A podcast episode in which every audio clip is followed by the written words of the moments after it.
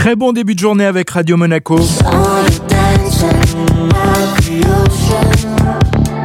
Et place à Be Curious, Julia Elton John offre un comeback officiel à Britney Spears. Oui, elle est son amie et lui son chanteur préféré. C'est presque naturel d'entendre leur voix à l'unisson sur ce titre Hold Me Closer.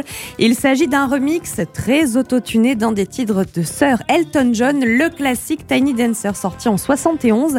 La version 2.0 a été dévoilée vendredi, produit par Andrew Watt. Le titre a toutes ses chances de s'imposer comme l'un des hymnes de la rentrée Closer signe surtout le grand retour musical de Britney Spears, finalement libérée de la tutelle controversée exercée par son père.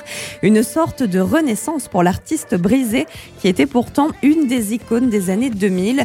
Pour Elton John, le Rocketman, c'est l'occasion d'apporter lumière et soutien à son ami et de faire taire les mauvaises langues, celles qui affirmaient que Britney Spears ne pouvait plus chanter. L'an dernier, l'artiste britannique nous avait aussi offert un joli duo en collaborant avec la chanteuse Dua Lipa sur le morceau Cold Heart, remix de Rocketman et Sacrifice. Hold Me Closer est donc disponible depuis vendredi et les clients du restaurant La Guérite sur ouais. l'île Sainte-Marguerite dans la baie de Cannes ont eu la chance la semaine dernière de découvrir le titre en avant-première avec une impro signée Elton John himself. Ah, Vous pouvez voir la vidéo sur euh, l'Insta ou la page Facebook de Sir Elton John. Le quiz, le quiz, le quiz. Alors Elton John, le parrain, parce que oui, il est connu pour être le parrain de plusieurs enfants de stars célèbres. Je vous donne un Ah. indice. Des enfants de Michael Jackson. Non.